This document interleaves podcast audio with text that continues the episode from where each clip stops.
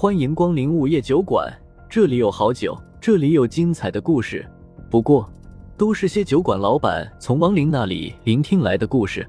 午夜酒馆，作者黑酱标，由玲珑樱花雨制作播出。第九十一章，无名道侠。从听到白三娘说起曾经追杀一个秃驴这件事的时候，风正苏就留心了，因为他曾经也去过大渡谷。大渡谷是一个丛林谷底，从上方看，那个谷就跟人的大肚子一样。这种地方天然能汇集阴气，于是很多游荡的亡灵和修炼有成的妖物都非常喜欢那里。所以大渡谷还有着另外一个名字——魂谷。由于魂谷的亡灵和妖物实在太多，长期下去肯定会出事，所以为了超度亡灵和镇压妖物。曾有一位大法师在那里建立了一座寺庙，整日诵经念佛，希望能超度那里的亡灵和镇压那些妖物。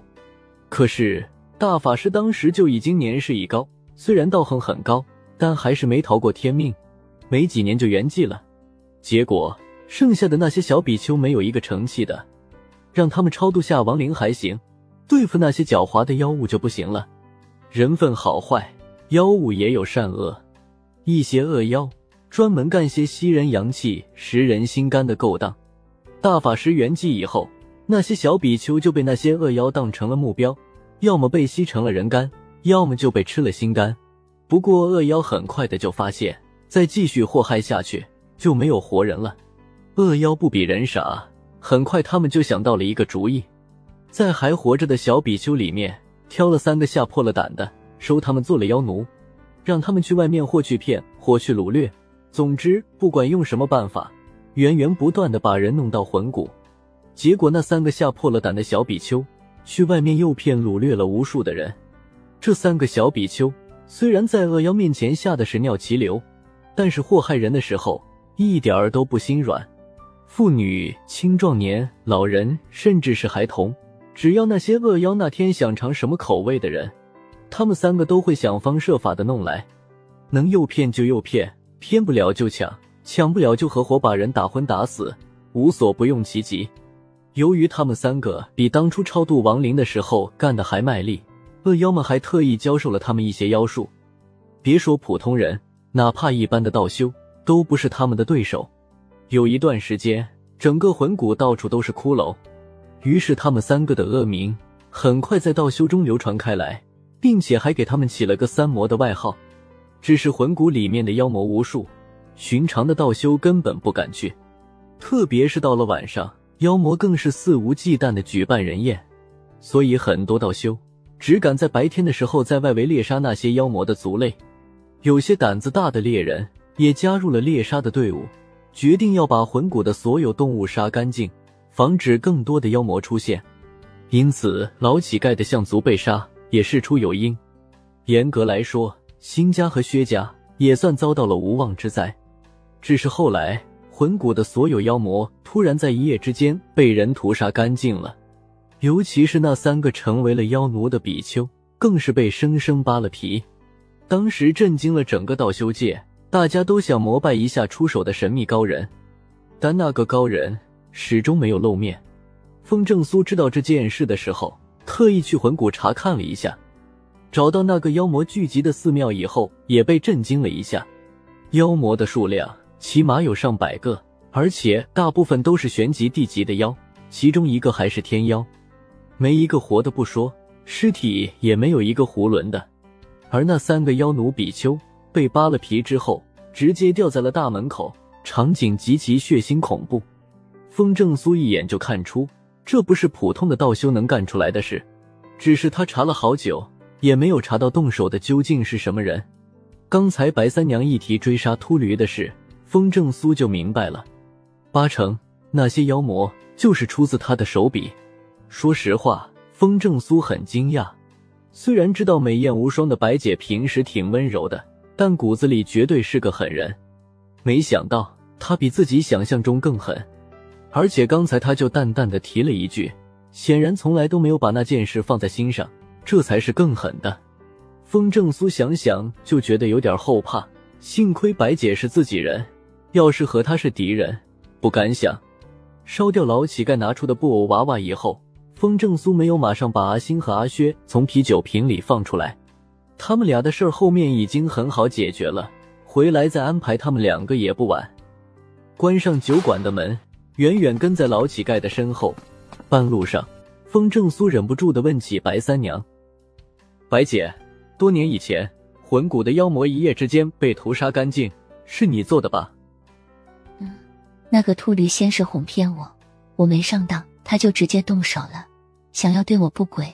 我见他施展的术法不是人的，就故意留了他一条命，然后一路跟着他去了魂谷。白三娘听到风正苏问起这事儿，就明白他也知道了魂骨的事情，当下就如实说了出来。见他直接承认，风正苏当即竖了个大拇指：“白姐，你真猛！”白三娘不在意的笑笑。我也没想到魂骨里有那么多的妖魔，我看遍地都是骷髅，就知道他们祸害了不少人。而且到了那个破庙，才发现还有另外两个秃驴，我就把他们全都杀干净了。说这些的时候，他的语气风轻云淡的，仿佛做了一件不起眼的小事儿一样。